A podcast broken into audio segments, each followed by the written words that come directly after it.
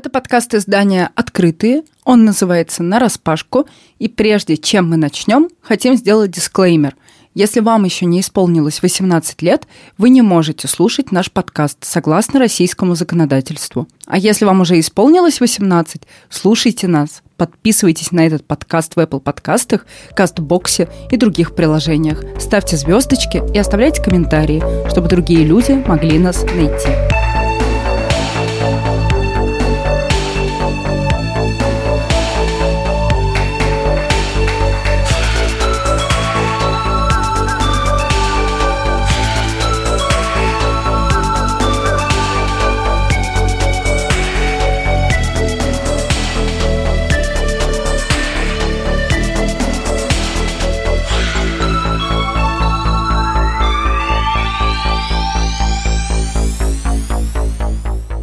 Привет, я Маша Лацинская. А это Катя Кудрявцева. Сегодня мы хотим поговорить про так называемую новую этику, про вопросы этичных терминов, про язык, как он меняется, как он не меняется, почему язык для людей, а не люди для языка.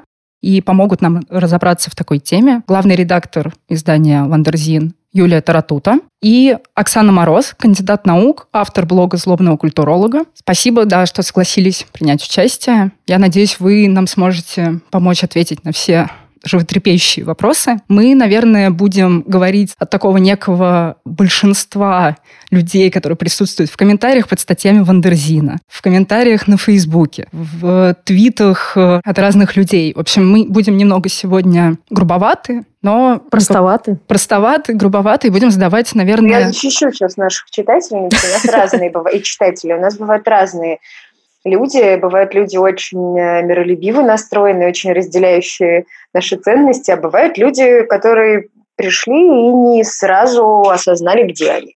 Ну вот поэтому, да, мы вас позвали, чтобы вы тоже помогли нашим э, слушателям, слушательницам разобраться в этих темах и как вот не перепутать действительно комнату, в которую идешь, и никого не обидеть по ходу. Мы просто когда начинали задумываться об этой теме, поняли, что она какая-то максимально всеобъемлющая и очень э, неоднозначная такая немножко мета-история, да, потому что мы говорим о том, что язык неоднозначен, все, что мы говорим, неоднозначно, и тема, соответственно, тоже в него не сложно разобраться. Наверное, хочется на разных уровнях попробовать разобрать всю эту сложную конструкцию и попытаться объяснить, почему вообще в последнее время все так начали часто говорить фразу «новая этика» и что под ней могут подразумевать что под ней имеет смысл подразумевать, а может быть вообще нет никакой новой этики, нам нужно какое-то другое слово и какой-то другой дискурс под эту всю историю. И, наверное, понять, что вообще все это значит э, там, для нас, как для общества, для нашего, нашей привычки вести публичные дискуссии, которые там в России, наверное, не очень хорошо вообще в целом развиты. Поэтому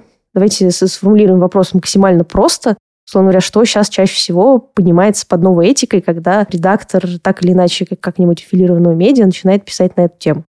Давайте я как редактор начну. Телеграм Wonderzine как раз выпустил маленький манифест. У нас был большой манифест, а этот был мини-манифест, такой ленивый манифест, короткий, про то, что нет никакой новой этики. Этот текст писала я, и я его написала просто по итогам твиттер-признаний. Да, это была большая волна рассказов девушек, которые говорили о насилии, о харасменте, рассказывали жуткие истории. По мотивам этих рассказов стало все чаще звучать словосочетание «новая этика». Я написала короткий текст, который говорил, постулировал более-менее, что никакой новой этики не существует, что все, что мы, вы называем, вот вы, консерваторы называете новая этика, вообще-то это старая этика. Она достаточно просто слово этика, вообще этичное поведение. Да, или не этичное поведение. Потому что писала я в этом тексте, никому никогда не нравилось ни в какое время, когда человека без спросу гладят по спине, сажают на колени, вступают с ним в сексуальную связь без согласия, оскорбляют его, унижают. Мне казалось, что те люди, которые используют для вот этого дискуссионного поля словосочетание «новая этика», совершают серьезную и неправомерную подмену да, называя, в общем, проступки, а то и преступления, некоторые из них просто подлежат э, уголовному кодексу, э, называют их так называемой новой этикой, то есть новыми правилами, которые вот то самое молодое, очень щепетильное и очень изнеженное поколение это тоже еще один миф неприятный, и мы его любим разоблачать, навязывает э, людям старой школы, той самой классической школы. Мне на самом деле кажется, что абсолютно очевидно, что никакой новой и старой этики не существует, потому что как минимум существует колоссальное количество разных учений этических. Они довольно сильно отличаются, и, в принципе, поэтому говорить о какой-то всеобъемлющей этике невозможно, а уж тем более пытаться обозначить, э, где заканчивается старая и почему она внезапно заканчивается, и где и кто начинает новую и почему внезапно. Мне кажется, что единственное, пожалуй, новое, что можно обнаружить на самом деле вокруг, это то, что мы на протяжении уже довольно большого промежутка времени имеем ситуацию, когда говорящими людьми, говорящими субъектами, то есть теми, кто предъявляет и демонстрирует право на говорение и право на защиту своих собственных границ, становится огромное количество людей. Ну, потому что мы имеем, кажется, что официально, на самом деле, э, рудиментарно оставшиеся, но тем не менее снятые да, всякие сословные ограничения. Мы имеем довольно большое количество движений за права человека, которые, по сути, либо возвращают людям голос, либо ну, занимаются тем, что называется empowerment. Да? То есть, ребята, мы можем говорить. И в этой ситуации довольно большое количество людей, консервативно устроенных, привыкших к тому, что есть некоторые элиты, которые предъявляют основные нормы, обнаруживают, что, а, в общем, ну, как будто бы вот эти старые элиты, они рассыпаются, они не работают. Есть совершенно другие люди, которые могут вот внешними признаками элит не обладать, но при этом почему-то говорить. И это, мне кажется, довольно сильно задевает. И задевает в том числе не только потому, что ну, это как-то непривычно, но потому что это рушит какие-то старые вертикальные привычки, да, привычки к вертикальному определению того, кто имеет право на говорение, привычки к вертикальным иерархиям, если угодно. И отсюда, да, рождаются вот эти вечные всхлипы и вскрики, что, боже мой, мир рушится, пришла какая-то новая этика, пришли вот эти прекрасные снежинки, которые чего-то там хотят. И мне кажется, что вот в этих э, знаете, таких летаниях, ламентациях плач Ярославны на самом деле очень многое проговаривается о тех часто странных нормах, которые изнутри где-то фундаментально очень человек ненавистнические на самом деле консервативная часть э, оппонентов этого проекта как раз протестует против этого говорения, потому что ты как бы все время должен геройствовать, ты все время должен держать все в себе.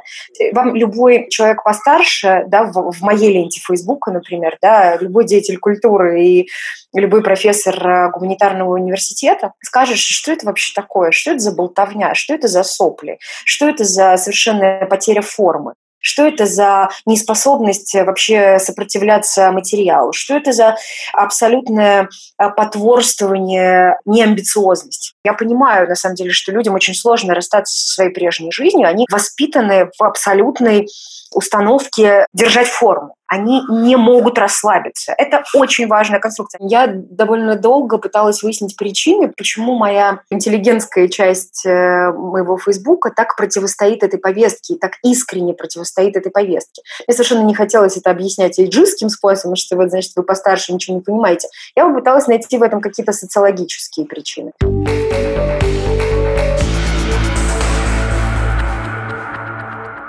Мне кажется, что речь идет о советском прошлом этих людей. Скорее не о советском, а об антисоветском.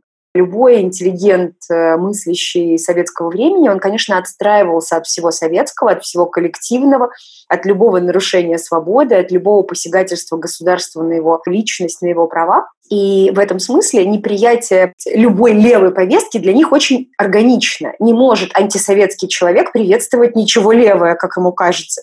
Каждому постсоветскому интеллигенту в любом публичном обсуждении харасмента, насилия, любых э, травматичных эпизодов прошлого видится не только антигеройство, не только антисмелость, это вот та самая трусость, но и вообще вот эти неприятные слова вроде парткома и партсобрания.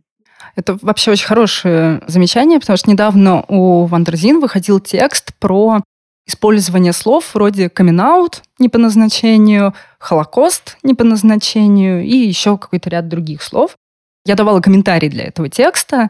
Потом, э, после того, как его опубликовали, пошерила у себя в Фейсбуке и открыла просто какие-то врата в ад. У меня достаточно мыслящая и умная лента моих друзей — это люди из э, медиабизнеса, это люди из IT-бизнеса, это люди, преимущественно живущие в Москве и Петербурге. И у многих э, вот этот текст и мой комментарий вызвали ужасное какое-то сопротивление. И главный месседж был, что так скоро до мысли преступления дойдем, И у нас отбирают свободу, нам запрещают говорить. Вот как вести диалог с такими людьми? С ними можно вести диалог. Я считаю, что со многими можно вести диалог, пока тебя еще не оскорбляют и просто там затыкают уши. И вот как доносить до таких людей, что это не вопрос цензуры, это не вопрос того, что мы отнимаем у вас права. Мы просто говорим, это неуместно, это обидно, это не очень этично, и мы можем привести кучу синонимов более этичных или просто целый список слов, которые подходят под ситуацию намного лучше, чем вот эти устоявшиеся выражения. Сюда же можно отнести сопротивление к словам типа «гомосексуалист». Кого-то действительно оскорбляет, что мы просто просим убрать эту концовочку. Мне кажется, что, во-первых, очень важно объяснять, что цензура возможна тогда, когда речь идет о каких-то репрессивных мерах, предъявляемыми людьми с властью пока речь идет о каких-то дискуссиях, одно сообщество против другого сообщества или один человек с другим человеком разговаривает, и пока это не превращается в какое-то избиение, да и даже в этом случае, простите, конечно, это не цензура, это что-то другое. Мне кажется, что здесь как раз очень можно солидаризироваться с тем, э, о чем э, говорила Юлия до этого. Да? Каждый раз, когда речь заходит о каком-то публичном обсуждении, почему-то видятся какие-то репрессивные меры. И да, в какой-то степени это опирается на отсутствие или недостаточность коммуникативной традиции, на неумение выходить на диалог без наличия какого-то значимого властного, стоящего там с батагами над тобой. Но одновременно это показывает, что люди вообще-то очень боятся дискутировать друг с другом и очень боятся, на самом деле, нащупывать точки соприкосновения и точки несогласия. И это, мне кажется, первое, что нужно делать. А второе, ну, в какой-то степени вот эти разговоры, они демонстрируют то, что у людей есть привычка использовать определенные слова с определенными значениями на таком интуитивном уровне. И это неплохо, это всегда так будет. Мы все, на самом деле, пользуемся какими-то словами метафорически, особенно если они далеки от наших профессиональных сфер. И в этой ситуации просто всегда можно прислушиваться к тем, кто этими словами пользуется, ну, в большей степени рефлексивно. Но, строго говоря, если я буду, например, пользоваться э, словарем э, астрофизиков, я, наверное, совершу дикое количество ошибок. Это, конечно, будут ошибки, наверное, не этического характера, а знаниевого. Но я совершенно не обижусь, если ко мне придут и скажут, слушай, дорогая, но э, это, конечно, все классно, но как только ты начинаешь говорить в публичном пространстве, где твои слова имеют большое значение, и ты несешь за них ответственность, они могут иметь какое-то влияние, какие-то эффекты на других, имеет имеет смысл как-то рефлексировать. И мне это не будет совершенно обидно, потому что я понимаю, что есть горизонт моего знания и горизонт моего незнания. Но относительно тех слов, которые мы обсуждаем, и тех проблематик, которые мы обсуждаем, есть еще такое ощущение, что вроде бы это все можно очень легко на очень повседневном уровне описать. Ну, потому что а что это такое? Ну, это же такой простой, простите, антропологический, социальный опыт. Это уже у всех есть. Но вот э, фишка в том, что э, у всех есть, но осмыслять можно с разной степенью глубины. И об этом можно тоже говорить. Я на самом деле про свободу слова тоже все время выдерживаю разные баталии, даже в очень глубоко таком дружеском кругу, если он широкий.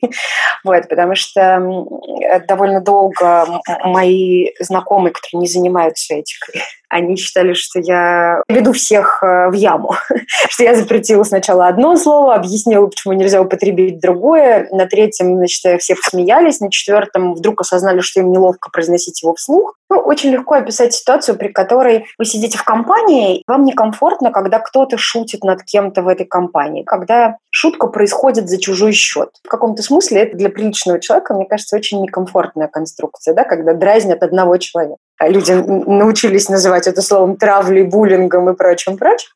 Но общая уважительность и желание сделать так, чтобы людям было комфортно вокруг тебя, распространяется на весь круг проблем поскольку есть проговоренные вещи, а есть непроговоренные. Ну, например, людям гораздо легче оценить дискриминацию вроде ксенофобии. Да, это вещь проговоренная. То есть людям всегда легко отличить антисемитизм от не антисемитизм, если они евреи, да, и очень живо чувствуют, что такое задеть национальные чувства. Людям э, любого нетитульного народа, да, если они в меньшинстве, очень всегда понятно, что такое когда их э, воспринимают и к ним относятся неуважительно. И я всегда привожу этот пример, да, потому что были, есть очень много дискуссий, да, а почему мы не должны употреблять n-word, спрашивают миллионы людей просто на сайте вокруг меня, почему мы должны использовать эти странные слова, что слово, что, что тут такого, да, всегда это слово было, а почему, почему сейчас нельзя? Я всегда пытаюсь, э, ну, вот тот простой тезис, нас просят так не говорить, переложить на понятную этому человеку конструкцию. Я не могу сказать, что эмпатия всегда должна работать на собственном примере, но, к сожалению, и так она работает,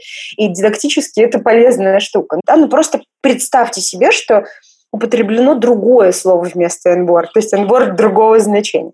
Всякий раз это очень работающая история. Всякий раз, когда я пытаюсь объяснить, почему Марк Джейкобс не обязательно должен выпускать модели с дредами, значит, в не содержащем ничего идейного показе, я пытаюсь, э, например, своим еврейским друзьям объяснить, ну просто представьте, что на этом месте э, звезда Давида, что это какая-то вещь, которая для вас имеет принципиальное значение, то есть вы ее ощущаете как свою. И если она не несет никакого смысла, а главное, не содержит никакого уважительного отношения к вашей травме, вас, вас это обязательно покоробит. Представить себя членом другой группы дискриминируемой всем довольно сложно. Это такое соревнование дискриминируемых групп. А, я хотела сказать, что здесь же тоже происходит такое сопротивление, потому что, во-первых, люди говорят, ну так же вообще всех можно обидеть, и что теперь каждого обиженного слушать, это первый момент. А второй момент, у меня есть друг еврей, или у меня есть друг гей, или у меня есть друг, не знаю, из Азии, которого не обижают эти слова, почему я тогда должен отказываться от них? Ну, вы знаете, тут есть очень простой пример. Вот я, например, считаю себя еврейкой, а, хотя я наполовину еврейка, но как бы, извините, на лучшую свою женскую половину по материнской линии. Короче говоря, я считаю себя еврейкой. И вот я понимаю, я себя ловлю на том, что в какие-то моменты использования, ну, той же звезды Давида меня совершенно не трогает и совершенно, вот, ну, просто не трогает. В другие моменты э, это очень сильно отзывается. И я понимаю, что если даже внутри меня, с моей более или менее, на самом деле, ну, понятной мне мне самой идентичностью. Понятно, от чего отсчитываемой идентичностью. Бывают ситуации, когда ёкает, и бывают ситуации, когда не ёкает. Это означает, что вокруг меня у людей тоже есть очень много разных реакций. И э, когда не ёкает, это не страшно. Вот когда ёкает, когда действительно болит какая-то незажившая рана, зачем причинять людям дополнительную боль? Ну, то есть никто же не хочет выступать в позиции автора насилия. Ну, кроме людей с особенными какими-то да, психологическими направленностями поведения. Но на самом деле, я думаю, я практически уверена, что ни один человек не хочет. Да, тогда вопрос, зачем ты совершаешь действие, которое может быть расценено как насилие, и которое для другого человека открывает колоссальный просто портал в мир боли, причем такой цикличный и бесконечный. Ну вот задумайся, зачем ты это делаешь.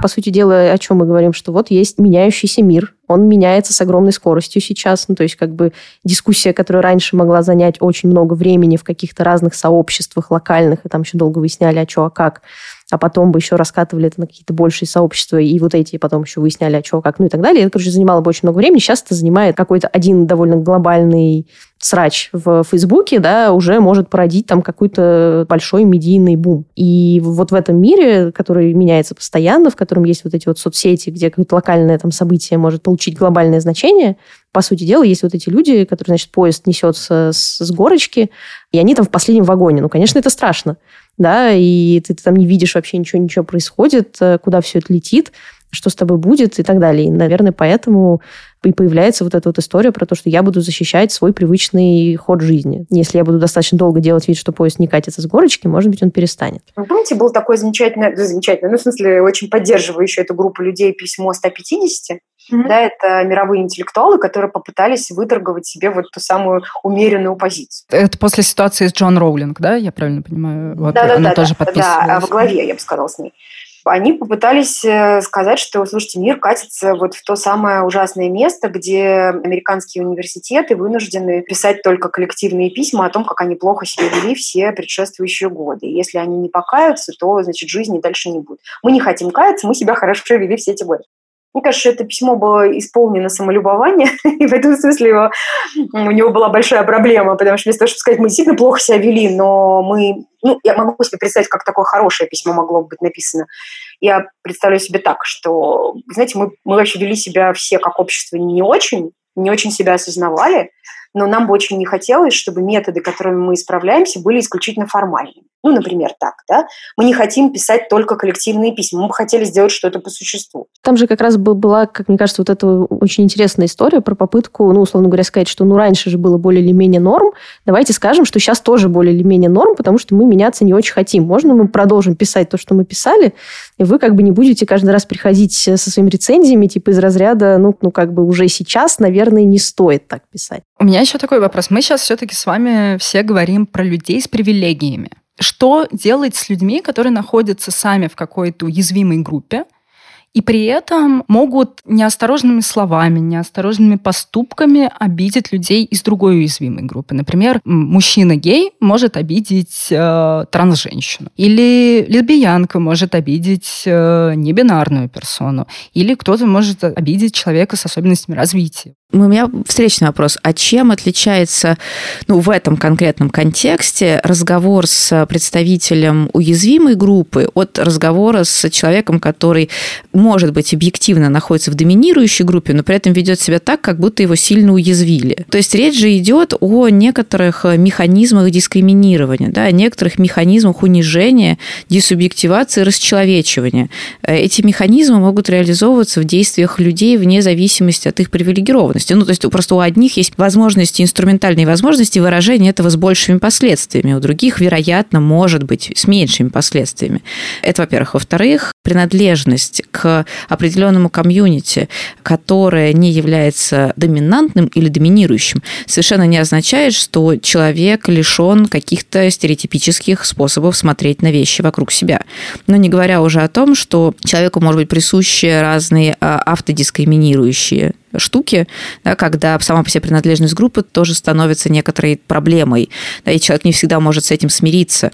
Я понимаю, что то, что я сейчас скажу, это будет звучать ужасно, но есть такая э, штука, называется она самопросвещение. Ну, то есть понятно, что мы разговариваем друг с другом, понятно, что мы как-то пытаемся, не вставая в менторскую позицию, делиться опытом, и понятно, что мы стараемся прокачивать друг друге эмпатию, но без какого-то самостоятельного желания желание человека не просто опираться на свою интуицию, не просто опираться на свой опыт, но еще как-то понять другого и, кстати говоря, какую-то другость внутри себя, без этого, мне кажется, что начинать а, какие-то шаги по преодолению а, стереотипического и дискриминационного довольно сложно. Это, во-первых. А во-вторых, мне кажется, что есть еще такая штука, что многие в самих а, сообществах далеко не всегда готовы отказаться от старых слов, просто потому что они привычные и потому что они самоопределяющие в пользу тех, которые кажутся менее построенными на агрессии, в меньшей степени построенные на давлении, на доминировании. И, и с этим тоже довольно часто приходится сталкиваться, когда в том числе люди, работающие в области правозащиты или в области там, каких-то помогающих профессий, предлагают сменить дискурс и наталкиваются на абсолютное противодействие. Не потому, что люди злобные тролли по отношению к другим или самим себе, потому что есть привычка, есть социализация внутри этой группы через эти слова. И отказываясь от этих слов, ты как будто бы а, перечеркиваешь свой опыт социализации. Мы часто встречаемся с насилием в дискриминируемых группах, внутри дискриминируемых групп. Чего стоят истории про, начиная от американских комиксов про девочек, популярных девочек, которые преследуют непопулярных и в обратную сторону, да, это внутри одной дискриминируемой группы, там разные социальные причины то, что вы упомянули, и условно насилие в ЛГБТ-парах, которое может дублировать эти паттерны, которые возникают э, из известных гетеросексуальных примеров, да, когда ты просто видишь насилие и повторяешь его. И примеров может быть множество, и когда группы смыкаются, это очень странная трансфобия внутри ЛГБТ-групп, хотя многие из них настаивают, ну что, есть идеологическая подоплека, но на самом деле ничего, кроме дискриминации, я в этом не вижу и неуважения. Есть еще и рейтинг дискриминируемости. А почему-то разные группы соревнуются между собой, им кажется важным не упустить повестку, доказать, что их повестка принципиальна. Ну, как, знаете, как, как люди, которые должны получить один и тот же грант. Они в ситуации, в которой они должны доказать, что их повестка самая мощная для того, чтобы, значит, этот голливудский фильм для этого кинофестиваля сняли именно про них.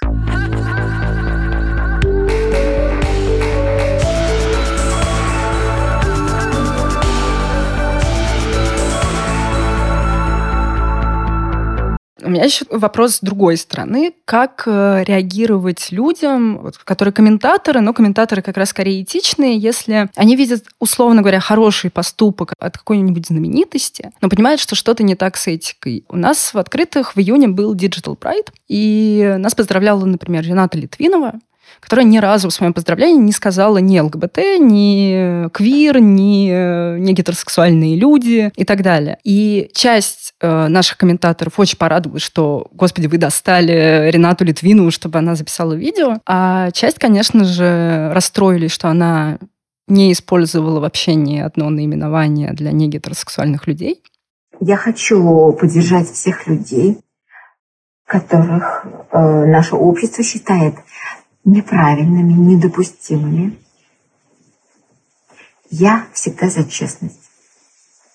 Я призываю людей сохранять самих себя и быть честными с собой, и быть честными с другими. И никто не имеет права вам диктовать, каким быть. И, наконец, а, в нашей стране это будет тяжело, это будет тяжело, это будет тяжело. Но мы должны поддерживать вас. Как здесь быть в таких вопросах, на что мы должны обращать больше внимания? На факт поддержки или должны просто не обращать внимания, потому что как бы напрямую поддержка не была высказана? На самом деле вечный вопрос, нужен ли поп-активизм. Да, мы про это тоже писали текст. К активизму звезд к, относится всегда с подозрением, да, потому что, ну, это, значит, привилегированная группа, с одной стороны, с другой стороны, ничего не чувствует, вот просто поймали этот модный момент, просто вот сели на повестку и болтают. На самом деле я не не сторонница этого взгляда. Я считаю, что принципиально важно, чтобы люди с голосом, с рупором распространяли важные для сообщества максимы. Мне кажется, что странно политически этим не пользоваться. Если Юрий Дудь говорит громко и очень просто и понятно про какое-то политическое событие. Это очень важный политический жест. То есть это просто политический очень сильный удар всегда. И я очень ему благодарна всякий раз, когда он поддерживает важное для меня политическое дело и слово потому что никакого противодействия ни поп-феминизму, ни поп-активизму, ничему попу я не, не хочу оказывать, я хочу его поддерживать. В этом смысле, если Рената Литвинова никого не оскорбила, то это уже большое дело. Я понимаю, что она живет в очень серьезных общественных ограничениях, и у звезд есть масса гирь на ногах, и если она считает нужным поддерживать э, разные политические активности, это уже хороший первый шаг, потом все станут смелее. Вот. И станут использовать правильные слова, будут звучать более просвещенно и еще более отважно. Но я на самом деле солидарна. Я бы еще только добавила, что наличие вот этих селебритис, которые говорят, возможно, не на вполне актуальном и релевантном языке, может привлечь тех, кто этого языка боится, но вообще-то этически достаточно близок. То есть это тоже может быть такой один из шагов по включению этих людей, по формированию привычки к озвучиванию поддержки, даже если пока люди по какой-то причине полагают, что вот конкретные слова их язык как-то не проворачивает. То есть здесь же вопрос таких концентрических кругов поддержки. Пусть это будет не самое ядро, но это тоже здорово. Потом это же это вопрос чистой политики. Вы хотите расширять круг или вы хотите его сужать? Совершенно очевидно, что для чистоты жанра нужно иметь дело только с людьми, которые с тобой идеологически находятся на одной ступени. Да, это безусловный факт, это всегда это некая идеальная конструкция, к которой мы стремимся. Если мы хотим расширить аудиторию и хотим сделать какую-то мысль мейнстримовой, нам нужно идти на компромисс. На компромисс не идеологический, а в некотором смысле компромиссы говорения. Это важная история. Я, кстати, хочу добавить, что это очень важно не путать, с, например, с очень популярным спором о том, что а чего вы тут словами занимаетесь, если людей насилуют, э, бьют и вообще какие-то происходят серьезные вещи. Нет, это глупость, с моей точки зрения. Мне кажется, это неразумный аргумент. Он э, грешит эм, ну, просто непониманием э, того, что это цепочка. Мы еще не коснулись cancel culture, да, и вот эта вся история о том, что год назад человек себя так вел, и это считалось нормальным, а сейчас он себя ведет точно так же, но почему-то это считается типа не ок, и давайте мы забудем все, что он вообще хорошего в своей жизни сделал. Кажется, что там как раз в этом письме 150 был примерно тоже похожий пафос. Ну и вообще в целом вот последние годы это популярный довольно-таки аргумент, вплоть до того, что... А вот эта прекрасная история про то, что ну, Чайковский был нехорошим человеком, что же нам теперь забыть э, Чайковского навсегда? Или кого-то еще, Чуковского. Ну, в общем, неважно. Наверняка ты сейчас Чайковского за то, что да, ну, как, да, да, да, да, да. Ну, как бы, наверняка почти у всех, кто жил некоторое количество времени от текущей ситуации, были грешки, которые мы сейчас, ну, как бы считаем, что нехорошо вот так вот вести. Нет, себя. ну, что человек эволюционирует. А странно было бы считать, что человек вырастает с сознанием а, математических формул. Он выучивает их в какой-то момент. Здесь такая же история. Ты, мне кажется, что... Я вообще на самом деле уверена, что очень многие люди, которые говорят неэтичные вещи, просто не в курсе. Да, здесь тоже это, вопрос это, Да, но это же тоже на самом деле интересно. Там у Оксаны в какой-то момент была вот мысль про самообразование, да, про то, что на самом деле все исключительно как бы в этом. И мы, мне кажется, тоже довольно часто сталкиваемся с историей про то, что как то повседневном диалоге ты должен быть образователем. Ну, типа из разряда тебе человек говорит, о чем мне кажется, что у женщин все нормально, и здесь как бы ты начинаешь чувствовать себя человеком, который такой, господи, ну хорошо, сейчас я достаю свои дипломы, я достаю всю прочитанную литературу, и ты как бы работаешь гуглом для этого человека, объясняешь ему, что давайте как-то, ну, соберитесь мужчина или женщина, давайте нормально. И кажется, что это такая тоже довольно большая ответственность на, на тебя, просто потому что ты это знаешь, ты живешь вот так, и ты должен всем остальным создавать удобные условия, окружать его как бы информацией, которую он сам не удосуживается там поискать, почитать и подумать. Но на самом деле я ведь говорила не про это информационное обслуживание других. Я говорила скорее про запуск рефлексии, который приводит к тому, что люди начинают думать, не про то, что ты приходишь в комментарии и начинаешь сыпать цитатами из э, Симона де Бувуара, еще из кого-нибудь, раскладывая по полочкам все волны феминизма и предполагая, что тебе там же в комментариях сдадут зачет скорее о том, что э, ты можешь выстроить... Знаете, это почти э, такие платоновские диалоги. Можно выстроить с человеком диалог, который приведет в такую точку, где границы собственного непонимания станут очевидны, после чего человек захочет это непонимание заполнить чем-то. Понятно, что в этом тоже есть довольно большая задача. Это не то, чтобы все должны так делать, вообще против долженствования и навязывания кому-то какого-то долженствования да, в этом смысле. Но мне кажется, что когда мы говорим про просветительскую миссию, мы говорим не про э, информационное обслуживание. Да? Мы не говорим про то, что мы взваливаем на себя функции разжевывать, вкладывать да, в, в клювики других людей и надеяться на то, что оно сработает. Это ну, несколько не так. Мне кажется, можно, да, подводить итог нашего подкаста, что всем нам следует быть эмпатичнее, уважительнее друг к другу. А, мы еще не проговорили даже такой важный вопрос, что надо всегда спрашивать, как человека представлять, как э, к нему обращаться, какое использовать местоимение. И Наверное, мы сейчас будем об этом, разные СМИ в России, на Западе, мы будем об этом все больше и больше говорить, но когда-нибудь, и надеюсь, скоро мы придем к тому будущему, когда мы постараемся максимально не ранить друг друга и относиться с максимальным уважением. Да, это было бы так здорово. Аминь. А, Оксана, спасибо. Юлия, спасибо. Спасибо большое. Было очень интересно. Спасибо вам большое. Очень приятно. Спасибо, что пригласили нас.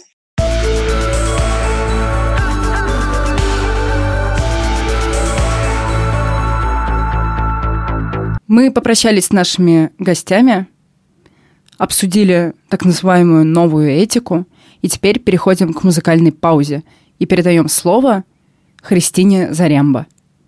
Всем привет, я Христина, певица и композитор и небинарный человек. Я бы хотела представить свой новый сингл «Красота» для слушателей и слушательниц подкаста «На распашку».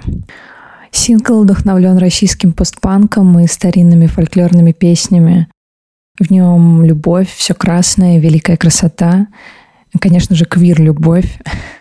Я бы не хотела много о нем говорить. Хочется оставить свободу для интерпретации песни. И будет круто, если вам захочется под нее танцевать.